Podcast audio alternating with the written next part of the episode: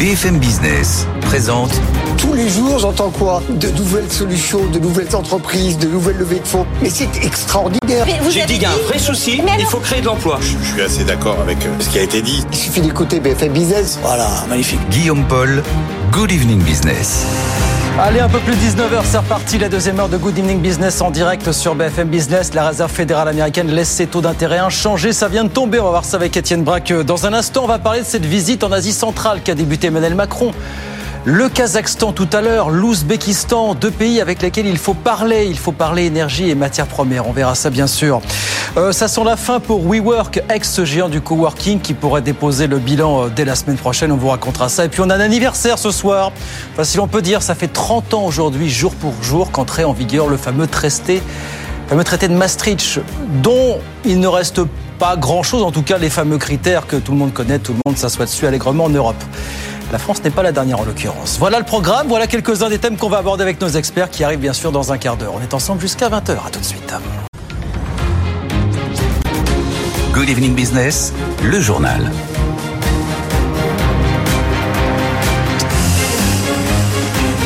Donc, on l'attendait, les marchés l'attendaient avec impatience. La réserve fédérale américaine vient de parler. Bonsoir Étienne Braque. Bonsoir Guillaume. Elle vient de parler, elle vient de décider, alors c'était en partie attendu, de ne pas toucher une fois de plus à ces taux d'intérêt. Oui, c'était attendu à 99% par les analystes. Alors donc euh, la Fed qui laisse ses taux euh, inchangés ce soir dans une fourchette de 5,25, 5,50. Deuxième statu quo, hein, puisque lors de sa précédente communication en septembre, euh, là aussi elle avait laissé ses taux inchangés. Alors maintenant toute la question, ça sera de voir comment la Fed voit la suite. Hein. Jérôme Powell va s'exprimer tout à l'heure, ouais. dans un peu moins de 30 minutes à 19h30 heure française. Il est bien sûr attendu sur sa vision de l'économie, sachant qu'on a appris cet après-midi que le secteur privé a créé 113 000 emplois hein, ouais. le mois dernier. C'est un petit peu moins qu'attendu. Quand vous regardez les publications là du troisième trimestre, toutes les entreprises ou presque communiquent quand même sur un ralentissement de l'économie. Quand vous regardez l'activité dans le secteur manufacturier, c'est des données de cet après-midi, bah là aussi ça continue de se dégrader au mois d'octobre. Pour autant, il faut pas crier victoire trop vite, parce que quand vous regardez la consommation aux États-Unis, elle est encore très forte. Mmh. C'est d'ailleurs ce qui a porté le PIB à 5% au troisième trimestre. Donc euh, on est loin d'être en récession aux États-Unis. L'emploi qui est toujours très solide. On verra les chiffres officiels vendredi, mais le taux de chômage est toujours sur des plus bas. Donc par rapport à cela, ça c'est pas des bonnes nouvelles pour la Fed. Et d'ailleurs la Fed qui, qui souligne à l'instant hein, oui. que la vigueur du, du, marché de travail est toujours présente. Hein, et ça c'est pas bon pour pour la Fed. Et puis il faudra également suivre l'inflation qui ralentit, mais c'est normal. Hein, petit à petit, et ben on va voir des données d'inflation qui, qui vont ralentir. Mais ça, ça sera vraiment les deux données importantes de, de ces prochaines semaines l'inflation et le marché du travail. Et par rapport à cela, aujourd'hui, vous avez 20% des analystes qui s'attendent à une hausse de taux lors de la prochaine réunion, Tiens. le 13 décembre prochain. Eh ben, on verra ce que nous dit Jay Powell, euh, bien sûr, dans un instant. On vous retrouve dans quelques minutes pour faire un point sur la séance à Wall Street. Et puis, il viendra nous raconter tout ça, Étienne, tout à l'heure, aux alentours de, de 19h40 sur, sur BFM Business. Euh, je vous le disais, Emmanuel Macron est en déplacement en Asie centrale. Il a passé une partie de la journée au Kazakhstan. Il est arrivé ce soir en Ouzbékistan, deux déplacements axés sur l'approvisionnement énergétique, en uranium notamment. Laura Cambo. Le Kazakhstan est le plus grand producteur d'uranium. Il assure aujourd'hui 43% de l'offre mondiale. C'est aussi le principal fournisseur d'uranium des centrales nucléaires françaises. Le géant français Orano est présent au Kazakhstan depuis plus de 30 ans. Il y exploite l'une des plus grandes mines au monde en collaboration avec la société Kazaktomprom. La production annuelle est de 4000 tonnes. Ce voyage vise alors à renforcer la sécurité énergétique de la France qui ne s'approvisionne plus auprès de la Russie et du Niger après le coup d'État en juillet.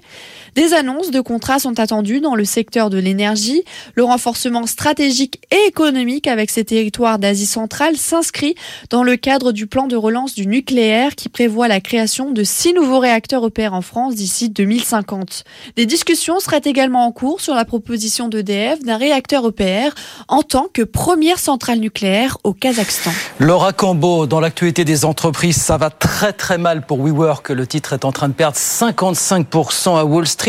D'après la presse américaine, le géant du coworking, qui allait déjà mal avant le Covid, il faut le rappeler, le géant du coworking pourrait tout simplement déposer le bilan d'ici quelques jours. Marion Basma. Un temps valorisé à 47 milliards de dollars, celle qui a connu une croissance fulgurante envisage de se placer sous la protection de la loi sur les faillites dans l'État du New Jersey. Au total, ce sont plus de 770 lieux et 900 000 postes de travail répartis dans 39 pays qui sont menacés de fermeture. L'entreprise accuse une dette de 3 milliards de dollars, victime du télétravail à domicile post-Covid et de la flambée des taux d'intérêt. Mais cela fait déjà plusieurs années que la société est dans la tourmente. En 2019, elle a annulé son entrée à Wall Street au dernier moment, au milieu de scandales sur sa gestion controversée. Deux ans plus tard, elle a finalement choisi de fusionner avec une SPAC avec une valorisation très réduite, cinq fois moins qu'en 2019. Le 2 octobre dernier, le groupe n'a pas payé les intérêts à ses créanciers. Il avait pourtant un délai de grâce de 30 jours pour le faire. Il a maintenant une semaine supplémentaire avant qu'un défaut ne soit déclenché. Est-ce que ça va suffire une semaine? Peut-être pas. Hein. WeWork qui perd 55% à Wall Street en ce moment et qui pourrait donc déposer le bilan la semaine prochaine. Marion Basma avec nous sur BFM Business. Et puis chez Renault, c'est une journée symbolique. Il se trouve que c'est aujourd'hui 1er novembre que certains salariés de Renault basculaient chez Ampère. Vous savez, la nouvelle filière euh, dédiée à l'électrique de Renault. C'est censé être une bonne journée, pourtant il y a encore beaucoup d'inquiétudes autour d'Ampère. La question notamment de savoir si le groupe entrera ou pas en bourse. Mathieu Pechberti. Cette filiale euh, effectivement 100% électrique que Renault et le patron de Renault, hein, Luca De Meo, euh, a mis en place depuis maintenant deux ans, qui devait illustrer entre guillemets le redressement de Renault et puis effectivement euh, cet alignement vers le vers les véhicules propres et 100% électriques. Sauf que cette société aujourd'hui arrive sur le marché des véhicules électriques, un marché qui est très concurrentiel en France, mais aussi en Europe. L'arrivée des constructeurs chinois est très très forte avec des prix évidemment très bas sur lesquels Renault ne peut pas s'aligner. Il y a évidemment le leader Tesla qui lui est en train justement d'aligner ses prix à la baisse et entre guillemets de casser les prix pour défendre ses parts de marché. Hein, ses, bénéfices ont chuté aussi. Donc l'avenir, on va dire, euh, euh, euh, très optimiste que Renault avait pour cette filiale il y a encore un an est en train très concrètement de se noircir. On entend dire chez Renault depuis plusieurs mois que l'introduction en bourse, euh, en tout cas, euh, allait être décalée. Elle devait être prévue cet automne. Elle a été décalée au printemps prochain. Et euh, Luca De Meo a dit il y a deux mois qu'il visait une valorisation de 10 milliards d'euros, à laquelle personne ne croit dans le marché, même pas son partenaire Nissan qui investit aussi dans Ampère. Les analystes, eux, tablent sur des fourchettes. Alors les plus pessimistes parlent de 4 milliards, mais en tout cas, le gros du marché table sur des fourchettes entre 5 et 7 milliards d'euros. Et puis ce matin, Reuters nous disait que d'après une source proche du dossier, donc on estime que c'est évidemment proche de Renault hein euh, que euh, Renault n'introduira pas en bourse en paire si la valorisation est inférieure à 7 milliards d'euros. Donc on a le sentiment que doucement mais sûrement que Renault est en train d'enterrer cette introduction en bourse qui encore une fois devait être vraiment l'étape ultime euh, du succès de la stratégie de Luca De Meo. Ça veut pas dire que la société et que les ventes ne marcheront pas, mais en tout cas ça arrive à un moment euh, euh, qui n'est pas bon pour le secteur de l'automobile et des véhicules électriques. Voilà, Renault qui lance en paire officiellement avec beaucoup de questions. Mathieu Pechberti, dont vous pouvez retrouver les infos hein, sur ce sujet sur notre site bfmbusiness.com. Puisqu'on parle auto, les chiffres de vente pour le mois d'octobre euh, en France hausse de quasiment 22% des immatriculations par rapport à octobre 2022, ce qui fait que depuis le début de l'année, le marché français progresse de quelques 16,5%. Et puis, euh, vous savez qu'en début de semaine, Meta avait finalement publié les prix de ses futurs abonnements payants, sans pub, abonnements destinés à contourner les règlements européens. Sauf que Bruxelles l'a dit tout à l'heure, ça, ça passe pas. Et Meta donne deux semaines, a désormais deux semaines pour mettre fin au pistage publicitaire en Europe. Léa Benaïm. Des millions de données sur les internautes sont collectées tous les jours sur Facebook et Instagram. Le lieu de résidence, l'âge, l'éducation et même les habitudes alimentaires. De cette façon, les publicités sont très ciblées, une mine d'or pour les annonceurs. De plus, Meta s'affranchit depuis le début du consentement des utilisateurs. Après plusieurs rappels et une amende record en janvier, la Commission européenne compte bien mettre un terme à ces pratiques. Problème, la publicité, c'est tout le modèle économique de Meta la plateforme pensait pourtant avoir trouvé la solution. Elle a annoncé mardi un abonnement sans publicité mais payant. Une solution insuffisante aux yeux de Bruxelles car seuls ceux qui payent auront leurs données protégées.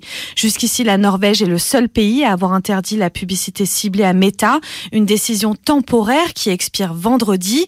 C'est pourquoi Bruxelles prend le relais déterminé à maintenir la pression sur la plateforme en élargissant l'interdiction du pistage publicitaire à l'ensemble des pays de l'espace économique européen. Voilà la contre-attaque euh, rapide de Bruxelles face à Meta. Léa Benaïm avec nous sur BFM Business. 19h12. On retourne sur les marchés. Tout de suite, euh, je vous rappelle la clôture à la, à la Bourse de Paris. Clôture intervenue avant la décision de la Réserve fédérale américaine. Le CAC 40 qui grappillait ce soir 0,68%, 6932. Étienne, comment est-ce que ça réagit du côté de Wall Street là Pas trop de changement par rapport au dernier communiqué. Wall Street qui était dans le vert avant 19h l'est toujours, plus 0,4% pour le S&P 500 qui retrouve la barre des 4200 points. Vous statu quo, donc on rappelle, statu quo ce voilà, soir, statu quo hein, sur, euh, sur les décisions, euh, notamment des taux hein, qui restent dans la fourchette de 5,25, 5,50. Bien sûr, là maintenant, tout va se jouer à 19h30 avec euh, la communication de Jérôme Powell. Est-ce qu'il va donner des indications sur d'éventuelles hausses de taux, notamment euh, pour la prochaine réunion du mois de décembre? C'est pas à exclure. Hein. Et puis surtout, le marché espère toujours maintenant des baisses de taux. Hein. Mais ça, faudra pas l'espérer avant euh, juin prochain. À noter que l'euro se renforce un petit peu, mais vraiment très légèrement. 1,0537. Beaucoup de mouvements du côté des entreprises. Vous avez dit WeWork qui perd 50% en bourse. Figurez-vous aujourd'hui que WeWork, ça vaut 60 millions de capitalisation boursière, moins 98% depuis le début de l'année. C'est totalement dingue ce qui se passe sur cette entreprise. AMD qui se porte très bien après la publication de ses résultats.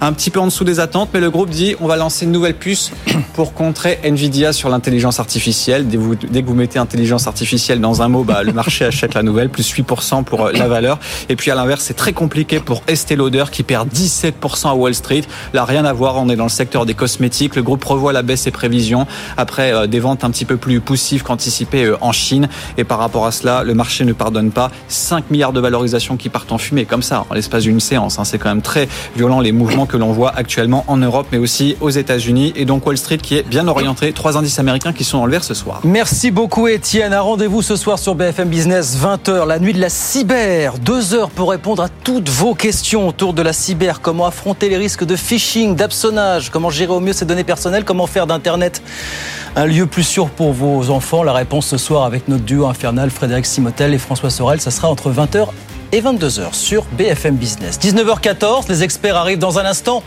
On va reparler de ces banques centrales un petit peu folles. On va parler des 30 ans du traité de Maastricht. 30 ans et pas tout à fait encore toutes ses dents. Tout ça plus d'autres choses jusqu'à 20h, bien sûr. À tout de suite. BFM Business présente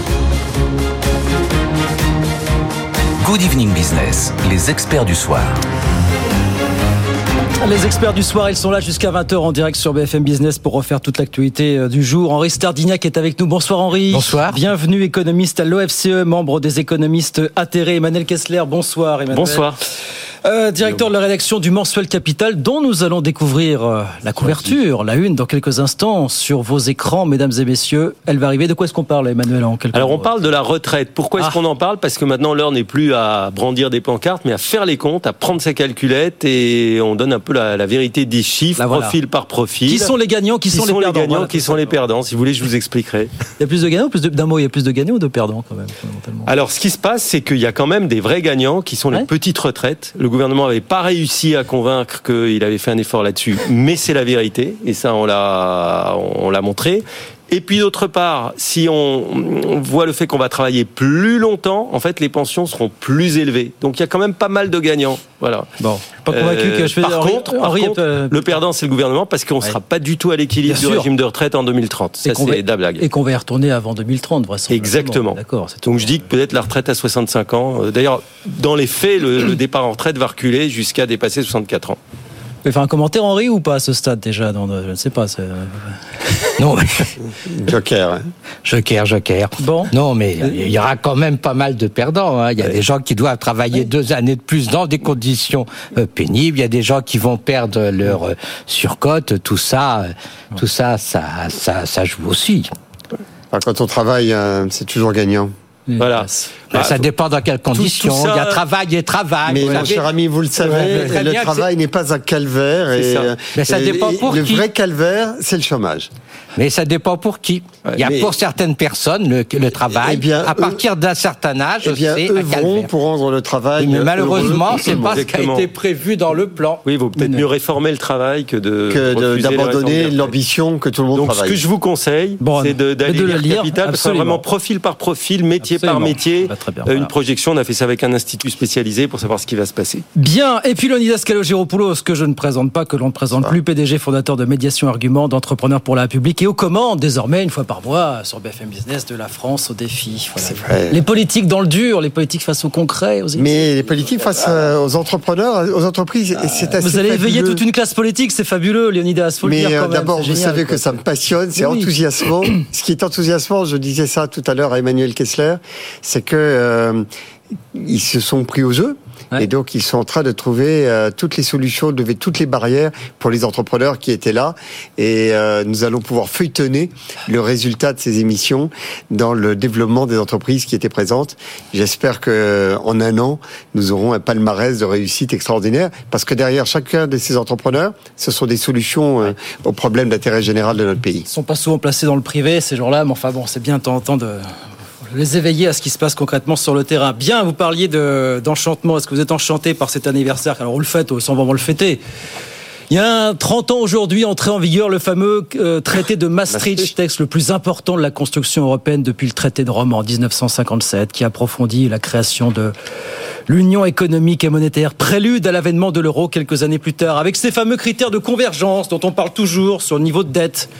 Déficit budgétaire, taux d'inflation, stabilité de la monnaie. Que reste-t-il de ces fameux critères 30 ans après? Henri Sterdignac, sur lesquels tout le monde s'assoit plus ou moins.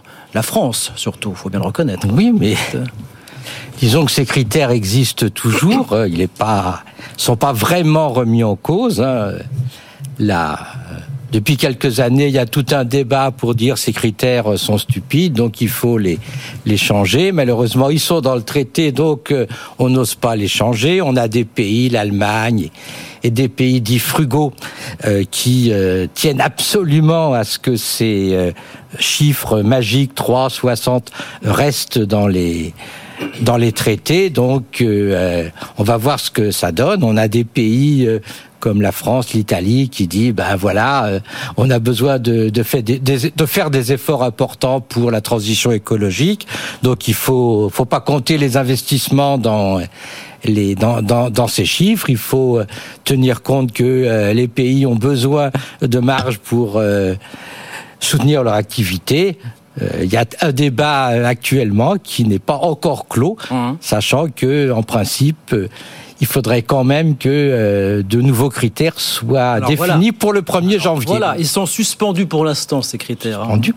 Pour l'instant. Oui. Euh, Mais 30 ans après, est-ce qu'il faut faire évoluer le logiciel Question que je poserai ensuite. Allez-y. Non, mais très sincèrement, enfin, moi je veux bien qu'on fasse euh, la critique euh, des textes, mais les textes. Non, non, mais je euh, vais pas faire la non, non, mais, critique. non, mais les textes. Ils non, ont 30 j'entends. ans, voilà. Ils ont 30 ans. D'abord, euh, la réalité de ces traités a évolué. Elle, elle a évolué avec les événements. Elle a évolué dans leur mode d'application. On a accompagné euh, la crise du Covid. On a sauvé euh, la Grèce. Euh, on a globalement fait à peu près tout ce que euh, la critique des textes euh, euh, rendait aberrant dans ces textes. Bah, tout ce qui était aberrant d'interdire, on l'a quand même fait. Donc ces textes, euh, enfin, je vais pas dire que c'est de la soft law, mais bon. Et puis après.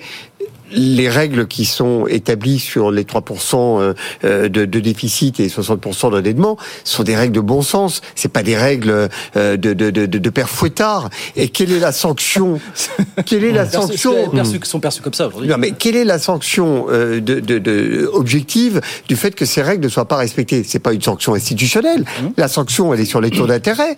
C'est les marchés qui nous contraignent. C'est une sanction Mais économique. c'est une sanction Parce économique et pas institutionnelle. Quand la juste France- mais- au bout de la démonstration, c'est que euh, euh, je veux bien qu'Henri Sardignac considère Mm. que c'est pas grave d'avoir dépassé 1000 milliards de dettes, mais ça nous coûte une blinde. Oh, mais c'est ça- grave pour nous. Ça Ça non, nous mais coûte- non, ça ne coûte absolument rien. Si, D'abord, coûte- premièrement, il faut rappeler que avoir dépassé 60% de dette, c'est le cas du Japon, c'est le cas euh, du Royaume-Uni, c'est le cas euh, des États-Unis. Dans le capitalisme financier, on a besoin d'un montant important de euh, dette publique. Et ces dettes publiques comme vous savez, actuellement, on paye là-dessus un taux d'intérêt moyen de 1,5% ce qui comparé à l'inflation est complètement ridicule. Donc c'est une dette qui ne coûte rien. Emmanuel Non, Kessler. Aujourd'hui, la dette, elle augmente. La dette de l'OAT à 10 ans de- d'obligations À françaises. 3,5 sur le Voilà. taux d'intérêt, Oui, vous voulez le taux dire. d'intérêt, Oui. voilà. Et donc, le, le- le- le- le- la charge de la dette dans le budget de, de la nation, elle ne Troisième- cesse troisième- d'augmenter. troisième poste de dépense On est à voilà. 50 milliards Oui, oui, et on oui, nous annonce qu'en 2027, on sera à 70 milliards. Cet argent, comme dit parfois la Cour des comptes, c'est quand même euh, la dépense la plus improductive, la plus stupide qui soit. C'est-à-dire que vous dites, on a besoin d'argent pour financer la transition énergétique, la transition numérique, euh, etc. Ben, c'est quand même dommage d'aller jeter chaque année 50, demain 70 milliards d'euros pour rembourser cette dette. Moi, je crois que Mais Maastricht... ça- malheureusement, ça- votre raisonnement ça- est complètement faux. Il faut tenir compte du fait que chaque année, les marchés financiers nous prêtent disons, 200 milliards, 285 le 250 prochain. milliards, Attendez, et en échange, en échange, on leur verse 50 milliards d'intérêts. Donc, on est gagnant de 200 milliards. Euh, et moi, je pense que ces, ces critères de Maastricht, ils ont le mérite de fixer un cadre. Et euh, effectivement, quand même, euh, je pense que ça a été un cadre qui a permis à l'Europe d'exister. Après, avec l'euro, alors avec les vici- vicissitudes, avec parfois le manque de caractère démocratique, mais aujourd'hui, si on fait le bilan. Malgré tout, heureusement qu'on a euh, cette, euh, cette Union européenne qui peut essayer, c'est pas facile, de peser face aux États-Unis, face à la Chine, face à la Russie maintenant. Regardez, par exemple, on en parlait avant d'entrer dans ce studio, ce qui, parle, ce qui se passe sur la régulation du numérique et des grandes plateformes. Bah, L'Europe, elle est plutôt en avance avec ce qu'on appelle le RGPD qui euh, euh, vise à préserver les droits de l'individu. Donc moi, je, je, je et peut-être que demain, c'est ce que m'expliquait euh, Léonidas, peut-être que demain, d'autres pays comme les États-Unis vont s'inspirer de ce règlement qu'on a fait en Europe. Donc il faut pas toujours avoir cette vision sombre, pessimiste, noire d'une Europe qui euh, se met des, des bâtons dans les roues. Non, c'est pas facile. L'Europe avance dans les crises. Elle a surmonté la est-ce crise que- de l'euro. Elle a surmonté la crise de Covid en ayant euh, mis de l'argent quand même sur la table de façon inédite. Et donc, euh, je crois qu'il faut saluer l'existence de Maastricht et donc fêter cet anniversaire. Henri, Henri, et puis. Ah Non, euh, il n'est pas question d'avoir un point de vue entièrement négatif. hein. Il est question de bien voir que euh, l'Europe a des éléments, a des aspects tout à fait positifs, en particulier euh, l'Europe sociale, en particulier effectivement le rôle de l'Europe pour euh, la transition écologique, le, rôle de l'Europe pour s'occuper de la transition également numérique. Tout ça, c'est positif. En sens inverse, bon, il y a un certain nombre d'aspects qui sont grotesques, déplaisants, en particulier cette règle de 60% que les autres pays n'appliquent pas et qui donne lieu à- une intense activité euh, bureaucratique qui n'a Il y a finalement cette- il y a pas cette beaucoup règle-là d'importance. Et la règle selon laquelle le PIB, doit- le, le- le déficit budgétaire ne doit pas dépasser 3% du Mmh. PIB. Vous savez que les Italiens sont revenus sous les 2%. Eh oui. Oui. C'est L'année surtout prochaine. nous, nous on Oui, trouve oui, ces règles oui. sont pas bien parce Les qu'on n'est pas Italiens sont capable de les revenus sous les respecter. 2%. Là, Laurent. il y a les- actuellement, il y a actuellement euh, 9 pays sur 20 qui dépassent les euh, Ouais. ces, ces, ces 3%. Donc ces 3%, c'est fictif. La France, euh, comme, euh, comme l'a, l'a annoncé Monsieur Bruno Le Maire, va mettre 5 ans, à, ou 4 ou 5 ans à passer à en 3%. dessous des 3%. C'est pas, c'est pas un grand problème. Est-ce que dans pas- le monde voilà. On a un problème français qu'on projette sur l'Europe. Est-ce que Et dans ça, le nouveau c'est- monde, ces, ces- ces critères, enfin, les 3%, les 60%, est-ce qu'il faut revisiter tout ça? Non, je pense pas qu'il faille le Ou revisiter. est-ce qu'il faut rester un peu père fouettard pardon, non, non, mais, vous disiez, non, euh, mais je euh, pense qu'il faut pas le revisiter. C'est un point de repère. C'est un point de repère qui est en quelque sorte euh, une manière, de, un curseur qui permet de se dire euh, est-ce que je suis en train de m'éloigner euh, de façon déraisonnable euh, d'une espèce de, de, de, de moyenne qui, qui, qui permet de préserver des grands équilibres. Il y a un moment donné où la facilité, elle consiste à, à devenir un État qui est dans un crédit revolving.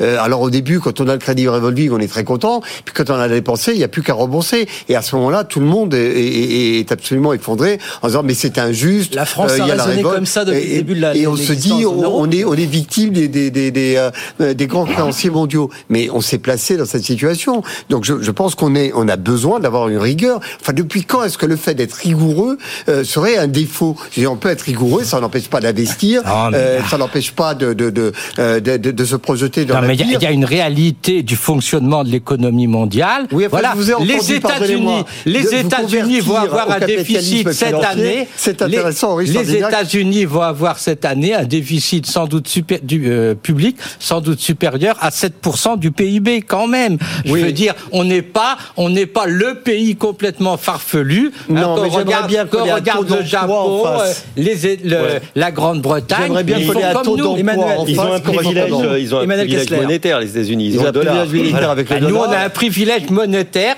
qui s'appelle l'euro. Le tout, c'est de l'utiliser. Oui. Et, et par ailleurs, nous, vous voyez, on- on- Nous aussi, on peut Regardez mettre la Grèce, par exemple, qui a été qui a failli les- sortir de l'euro. Les Grecs empruntent avec un taux d'emprunt inférieur à celui des États-Unis Ouais. à 10 ans aujourd'hui. Ouais, c'est fascinant, la- hein, Et, c'est fascinant de voir qu'ils sont en excédent Ouais. primaire et avec une hein. croissance qui, je crois, est de l'Italie, d'ailleurs. 2,5%. Alors, ils ont fait énormément de sacrifices. Ils le font aussi pour continuer à Ça bénéficier douleur, oui. européens. Mais euh, je crois que le gouvernement euh, est aujourd'hui soutenu par euh, la majorité des, Oui. des- des citoyens du pays et ils sont en train de s'en sortir. Ils vont Oui. retrouver des. La, des- la- ils la ont- non, Grèce, mais- la Grèce est un pays qui a été plongé dans la pauvreté, qui a dû vendre une grande partie de ses actifs. C'est vraiment pas le modèle. Je veux dire, la France a quand même la chance, quand même la chance mais- d'avoir évité euh, ce genre de ce genre de problème. Je voudrais, non pas pour Et, et d'autre part, mais justement, parce qu'elle a part- moyens, d'autre part, d'autre part, c'est pas l'Europe qui nous a permis de sortir du Covid. C'est euh, tous les États nationaux qui effectivement ont dépensé massivement. L'aide Oui, de l'Europe mais- a été tout à fait minime et est arrivée avec beaucoup de retard. Non, non, on a été soutenu par l'euro et par les banques centrales et, et par la Banque européenne, mais le risque que nous avons, c'est de ne pas, pardonnez-moi, le risque que nous avons, c'est qu'effectivement, euh, en ayant euh, des critères qui sont de moins en moins euh, respectés de façon stricte, ça finisse par être une facilité et qu'on se retrouve dans la situation de la, de, de la Grèce. Hum. Moi, je souhaite qu'une seule chose, c'est que jamais la France n'ait à se trouver dans cette situation. La Grèce va mieux, mais après avoir traversé des années de douleur euh, vraiment euh, qui ont stigmatisé le pays, je pense que Henri Sardignac devrait avoir la conscience que nous devons préserver la France d'avoir à traverser un tel Mais la, Grèce est dans une situation objective que l'on peut connaître et analyser. En 2007, ils avaient un déficit extérieur de l'ordre de 13% du PIB. C'est pas du tout la situation française. On est dans une situation mondiale actuellement où on a beaucoup d'épargne et naturellement, eh ben, il doit y avoir un certain nombre de pays qui ont des déficits. Emmanuel, un petit mot pour Non, juste on a quand même un, un hein. problème qu'on peut pas nier sur la, la France. C'est- C'est un- un- des dépenses publiques records. 40, euh, 55. 55% pardon, Oui, du soyons- PIB. je soyons fous. Je, je, je, je avec fous. le taux de prélèvement obligatoire. Donc 55% du PIB, Ouais. c'est un record.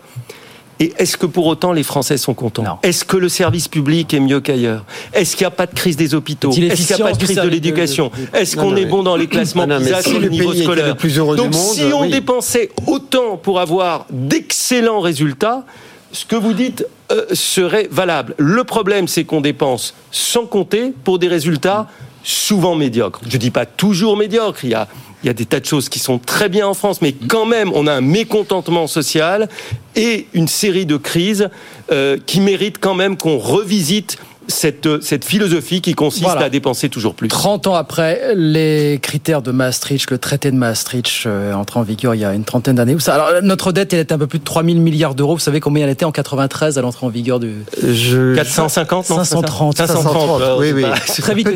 Mais c'est pareil pour la quasi-totalité Oui, oui, oui, je dis soit pas le contraire. Non, mais constamment en train de Allez. discuter entre nous de la stabilité monétaire, c'est quand même une raison de, de, de, cons- de co-construire cette monnaie unique. Je veux dire, on voit autour de nous que les occasions de se faire la guerre sont beaucoup plus fréquentes que de raison. C'est une manière pour nous de fabriquer tous les jours la paix avec des pays, c'est le propre de l'Europe, avec lesquels on a fait la guerre durant des siècles. Et je pense que ça rappelle quand même un aspect essentiel de la vertu européenne. Allez, voilà pour Maastricht. 19h32 sur BFM Business. BFM Business présente Good Evening Business, les experts du soir.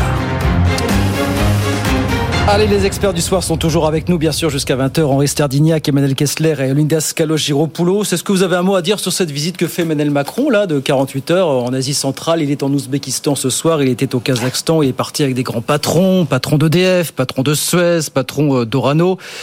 Non, Euh, ce sont des pays qui nous fournissent une grosse partie de notre euh, uranium. hein. Non, mais il y, a une, vous voyez, il y a euh, une diplomatie entrepreneuriale qui est en, oui. en marche et, et on a besoin d'aller trouver une diversification de nos, de nos, nos- nos- nos lieux de ressources dans des minerais, dans des bah, ressources ça- énergétiques. Surtout sur l'uranium après ce qui s'est passé au Niger, le coup d'État. Évidemment, mais on est aussi, et vous avez vu d'ailleurs qu'il y a eu un accident absolument terrible euh, d'une mine qui était exploitée par ArcelorMittal. Nous avons des règles de sécurité absolue. Peut-être pour faire le parallèle avec euh, ce que disait Emmanuel Kessler sur le fait qu'on régule les- les activités. Il y a un moment donné où le fait qu'on régule les activités, que l'on ait des contrôles sur nos process, que l'on ait le mode de fabrication les plus sûrs au monde en matière de nucléaire, en matière d'extraction, en matière de- de- d'exploitation euh, minière ou pétrolière. Eh bien, euh, il suffit de voir ce qui peut se passer quand euh, les exploitations sont, j'allais dire, bâclées ou en tous les cas mal maîtrisées. Eh bien, à ce moment-là, notre savoir-faire, avec tout ce que parfois on reproche à notre, car, j'allais dire, euh, mode d'organisation contrôlé avec les administrations, eh bien, ça nous donne une véritable plus-value.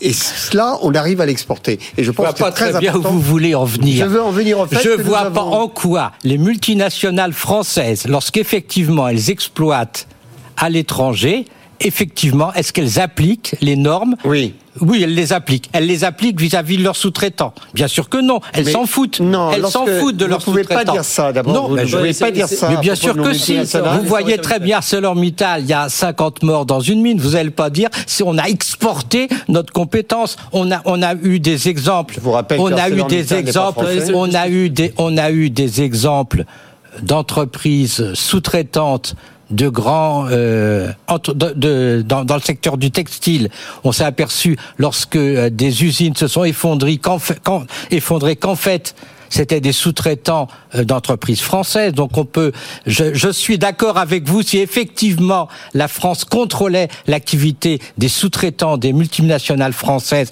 à l'étranger, mais c'est pas du tout le cas. Écoutez, quand EDF va aller vendre ses centrales nucléaires euh, Oui. en- au Kazakhstan, je suis désolé, nos centrales sont les plus sûres du Emmanuel- monde. Alors, et je oui, pense nos que nous centrales pouvons, sont les plus sûres de du ce monde. point de vue-là, Emmanuel- Emmanuel c'est qu'on a, on a des champions français. On a des champions français, on a Alstom, on a EDF, on a Orano, Veolia, Suez. on a Veolia, Mmh. Suez, on a Total.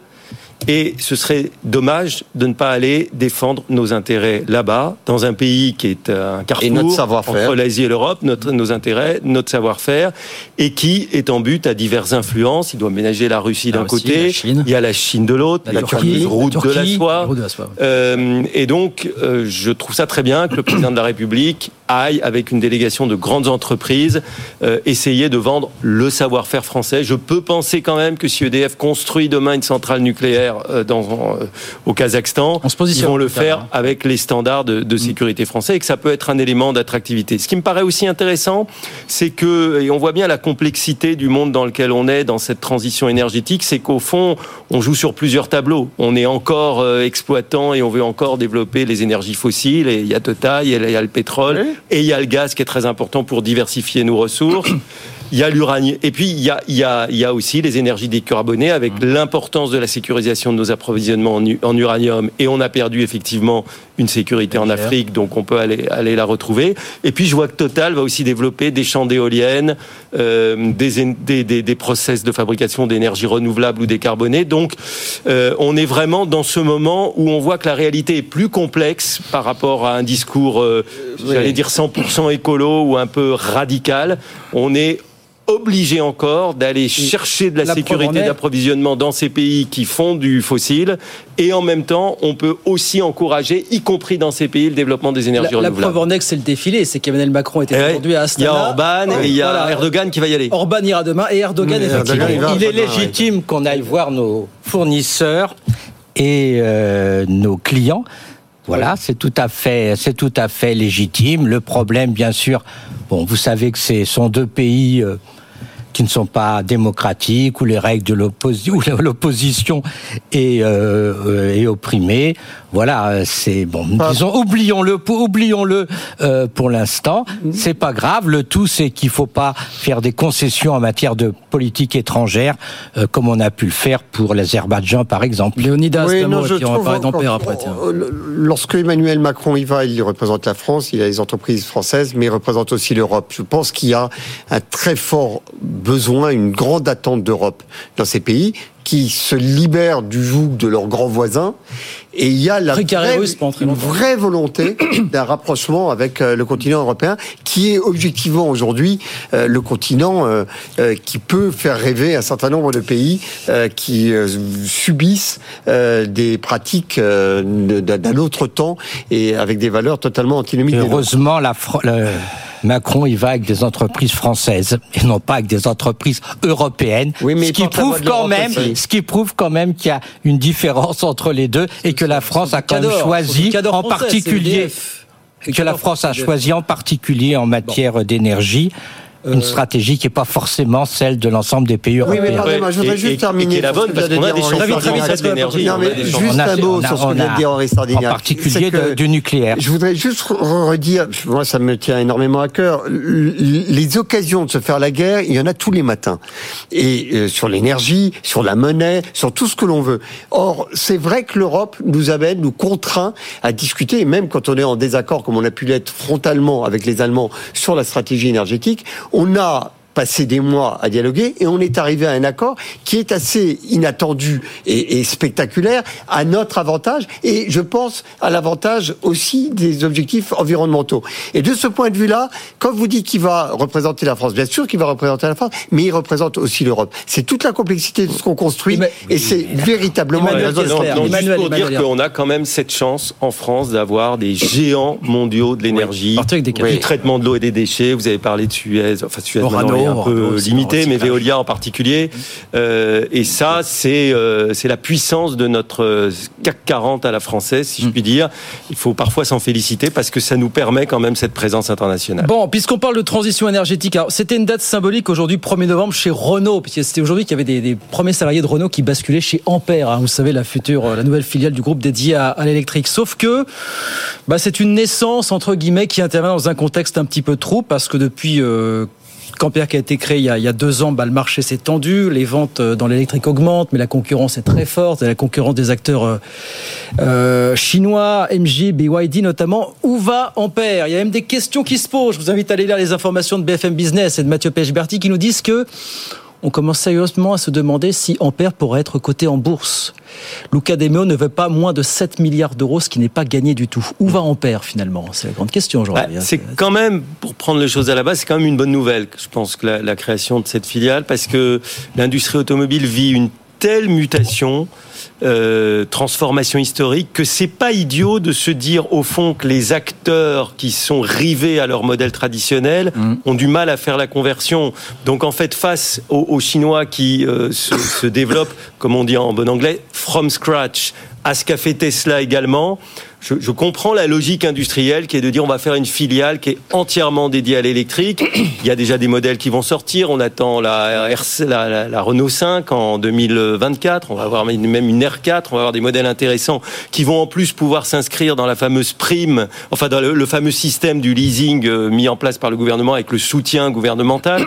Donc euh, je, je trouve que c'est une bonne idée, c'est une bonne stratégie. Le problème c'est qu'entre temps il y a une concurrence très très forte. Tesla a baissé ses prix. Les Chinois arrivent en Oui. masse. Et donc, c'est vrai que la valorisation boursière de l'entreprise ne sera probablement pas à la hauteur de euh, ce qu'espérait Renault quand ils ont lancé ce, ce projet. Les marchés n'y croient pas. Et quand vous voyez de quelle façon les, les- les partenaires de Renault, à savoir Nissan et Mitsubishi, ont investi, mais vraiment en traînant des pieds, 800 Mais il y a millions pas- d'euros à eux deux. Il n'y a pas que les marchés. Renault attendait le double. Il n'y a pas que les marchés dans la vie. Je pense qu'il faut Non, non, mais- absolument se féliciter. non, mais je pense qu'il faut se c'est féliciter de cette nouvelle qu'on a besoin. La France a besoin de constructeurs automobiles dans le secteur de, des voitures électriques et que la France Voilà. va, va faire tout ce qui je pense, j'espère qu'elle va faire tout ce qui est nécessaire pour effectivement soutenir ces deux champions euh, dans, dans, dans ce secteur. La, la donc, perspective de oh, valorisation les, les marchés, pas et les, marchés peuvent avoir, euh,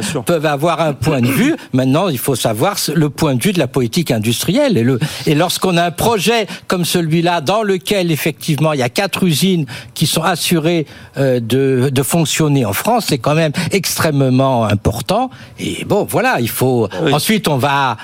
Je suis désolé, on fera des subventions, on fera des droits de douane, on Et fera n'importe quoi. On va faire des, on va faire des, des subventions aux ménages qui feront que on subventionnera que les voitures euh, européennes. Mais euh, voilà, Euh, c'est pour pas ça qu'il c'est faut. pas ça qui freinera la déferlante chinoise, C'est hein, pour ça qu'il faut être euh, Ah oui, mais optimiste il sur faut- il faut ampère. bien commencer par quelque chose. Et la déferlante, et, la déferlante chinoise, elle et- aura pas, elle, elle- elle aura pas lieu éternellement. Je veux dire, il faut, il faut bien voir que euh, ça marche pas à un moment donné. Naturellement, il y aura un réajustement de prix.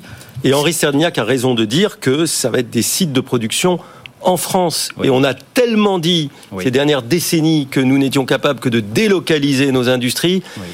Certes, on part un peu tard. Certes, la bourse ne va peut-être pas tellement apprécier, mais je trouve que c'est quand Je même suis, un euh, pari industriel absolument nécessaire. Enfin, non seulement c'est un pari industriel qui est indispensable, mais c'est aussi un retournement de philosophie qui était essentiel, surtout quand on se souvient, euh, pour aller dans le sens qu'appréciera Henri Sardignac, que c'est un, un chef d'entreprise français qui a parlé euh, de faiblesse et, et, et d'entreprise sans usine. Cette aberration mentale euh, qui euh, est encore euh, euh, en train quelle de année faire ça souffrir. Serge Turuc. hein. C'est en quelle année ça C'était 2002, si ma Oui, mémoire oui, est bonne, mais début des années euh, 2000, je me oui. trompe peut-être un tout petit peu.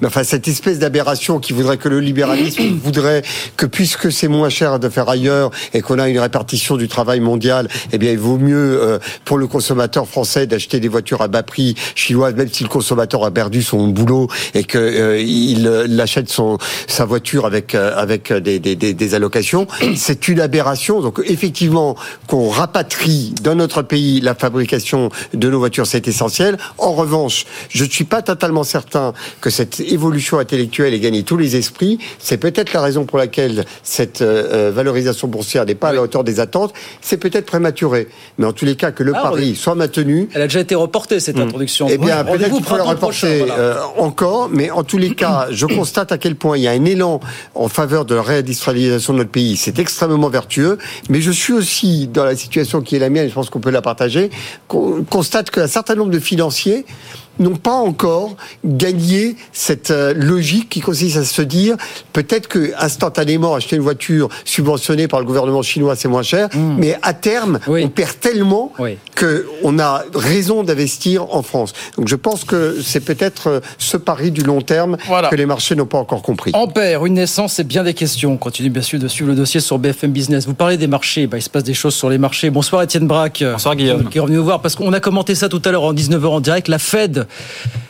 la réserve fédérale américaine qui, une fois de plus, n'a pas touché à ses taux d'intérêt, mais qui nous dit que pour la suite, bah, tout est ouvert finalement, Étienne. C'est Ouais, ça tout est ouvert, elle reste euh, data dependent en fonction des Ouais. données. Il faut dire que ces données, elles ont surpris euh, bon nombre éco- d'économistes. hein. On a vu une croissance du PIB de quasiment 5% euh, au troisième trimestre, taux de chômage qui est toujours très bas, 3,8%, et puis des hausses de taux qui prennent beaucoup de plus de temps à, à prendre effet. hein. Quand même 11 hausses de taux depuis début mars 2022, et mais pour l'instant une consommation qui reste très forte aux États-Unis. hein. Jérôme Powell qui, qui le dit lui-même, hein, les effets euh, se font euh, toujours attendre sur certains points. Euh, L'inflation à 2%, bah, ça va prendre beaucoup plus de temps qu'attendu. Et donc par rapport à cela, la pause d'aujourd'hui, ça ne veut pas dire que le resserrement monétaire est terminé. hein. Vous avez 20% des économistes aujourd'hui qui s'attendent à une hausse de taux lors de la prochaine réunion au mois de décembre.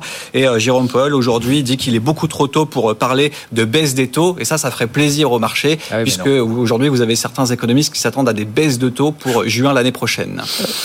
La baisse de taux, c'est quand même assez, peu probable. Non, la, la question, c'est de savoir si les, les- les banques centrales sont en train de gagner leur pari contre, contre l'inflation. Il y a des tas de facteurs qui ne dépendent pas d'elles, les prix de l'énergie, etc.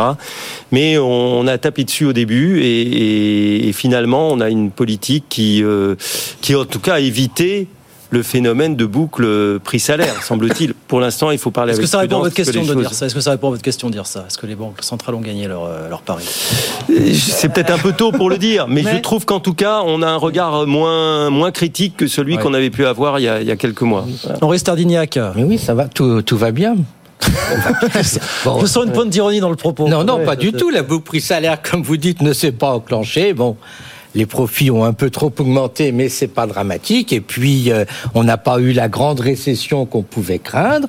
Et donc, euh, pour l'instant, tout va bien. Il est tout à fait normal que la Fed attende un peu et se dise, bah voilà, effectivement, s'il y a la, s'il y a la grande récession euh, en janvier, bah, la Fed agira. Mais euh, dans l'état actuel des choses, bon, bah ça va. il faut, il faut pas oublier aussi qu'on a une politique budgétaire extrêmement expansionniste aux États-Unis, en même temps qu'on augmente les taux d'intérêt, et donc il n'est pas, il est pas anormal qu'effectivement l'activité se se porte bien et puis euh, voilà les, Les chiffres on n'a sont- on n'a pas une inflation Il y a galopante. quand même des chiffres qui restent bons sur l'économie américaine, euh, Étienne, globalement. Oui, ben on aura les chiffres de l'emploi euh, vendredi, mais là Ouais. vous avez eu un premier rapport, hein, c'est bon. enquête ADP, enquête Ouais, ouais. privée. hein. alors ça montre que bas. ça ralentit, mais vous avez quand même euh, 130, 100, 116, 100, 100, 113 000 créations de postes le mois dernier aux aux États-Unis. Quand vous regardez la consommation, elle est toujours très forte, alors que vous avez des cartes de crédit avec des taux d'intérêt à 20%. Pour nous, en Europe, ça nous paraît assez dingue, mais vous avez des consommateurs américains qui continuent d'acheter euh, malgré des, des taux d'intérêt toujours très élevés. Leonidas, Moi, je trouve que le- le- le- cette politique de stop and go sur les taux d'intérêt est assez intéressante parce que c'est vrai qu'on a été un certain nombre, j'en ai fait partie, à critiquer euh, cette hausse de taux en considérant finalement l'environnement international allait se suffire à lui-même pour ralentir l'économie. Et je pense que l'environnement international contribue très largement en plus des taux d'intérêt qui augmentent à ce que euh, l'activité euh, se stabilise et, freine un peu ce- cet euh, emballement inflationniste. Maintenant, je trouve que ce discernement consiste à augmenter de mois en mois les, taux, à, piloter un peu à vue, à s'arrêter quand on voit que le, le basculement se fait. Enfin, je trouve qu'il y a là, on assiste à, à, quelque, à quelque chose qui est assez novateur, d'ailleurs un peu aussi que le pilotage de l'euro, euh, cette espèce de, de contrôle de l'inflation euh, pour le- la, la faire atterrir.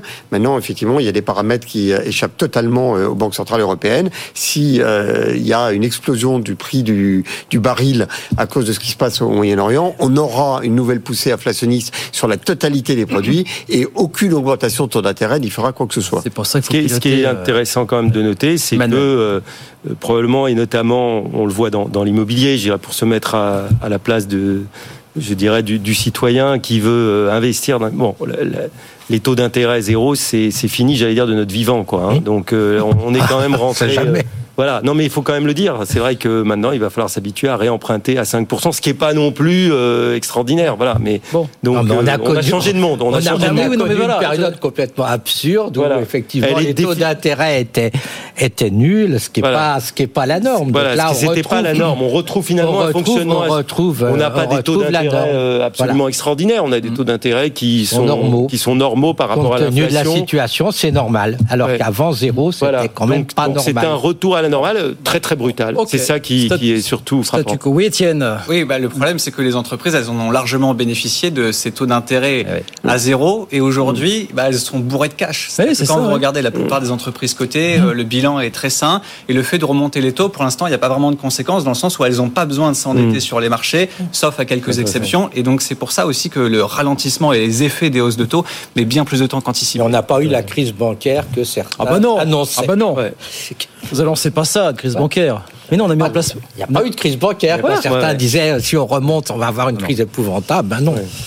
Dites pas ça, on sait jamais. Mais, non, parce que je Merci, merci, au, merci aux normes, aux normes minute, prudentielles. Une minute, Leonidas, pour nous dire euh, ce que vous avez pensé de ce qu'a dit la, la Ah. Commission de Bruxelles, qui a retoqué les abonnements payants euh, annoncés par euh, Meta en début de semaine concernant euh, Facebook et Insta. C'est très intéressant. Et cette Bruxelles, alors vous avez une minute pour nous dire ce que vous en pensez. Bruxelles qui dit aujourd'hui, non seulement il n'y avait pas question, mais euh, on va plus loin, on va étendre à l'ensemble de l'Union européenne l'interdiction de toute publicité ciblée. Non mais qu'est-ce 15 qu'avait fait Meta 15 jours pour se mettre à Qu'est-ce qu'avait fait Meta? C'est fascinant.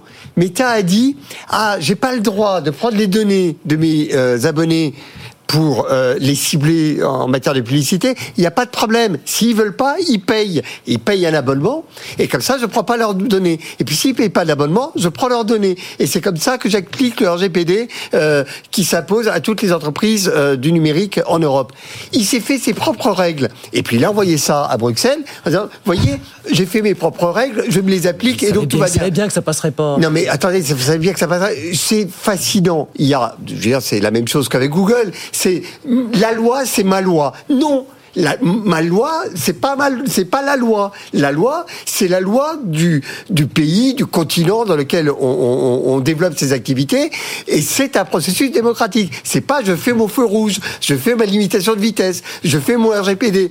Non, Meta n'a pas son RGPD à lui, où il suffirait de payer un abonnement pour s'en exempter. Heureusement, il y a un gendarme. Vous voyez, le libéral que je suis, ce que j'allais dire.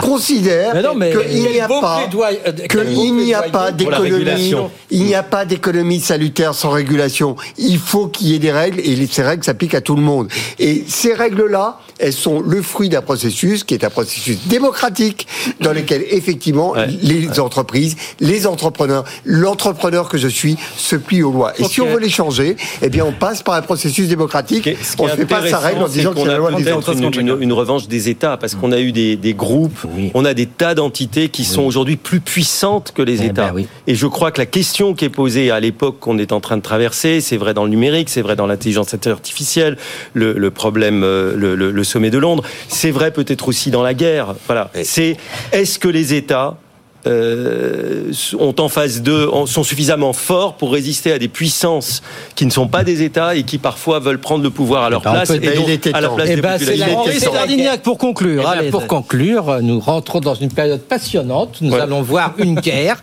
entre d'un côté les États démocratiques et de l'autre un certain nombre de grands, de grands monopoles qui se sont constitués, qu'on a laissé euh, constituer et que maintenant les États vont essayer de dompter. Voilà, y compris les États-Unis, qui ont Y quand même une D'ailleurs, les effectivement, États-Unis. les États-Unis sont en train d'envisager Allez. de démanteler les Google et Meta, et effectivement, Et ça, c'est vraiment temps. très intéressant parce que je crois qu'on est à une période charnière sur ce sujet. Et voilà pour Meta qui a donc 15 jours pour se mettre à l'équerre sous peine de sanctions. Évidemment, on suivra ça avec vous, Léonidas, avec l'ensemble de, de nos intervenants sur BFM Business. Voilà, c'est terminé pour ce soir. Merci messieurs. Merci Étienne Brague d'être passé nous voir pour BFM Business. Léonidas Kalogeropoulos, PDG fondateur de Médiation et Arguments, entrepreneur pour la République et la France au défi, hein, une fois par mois sur BFM Business.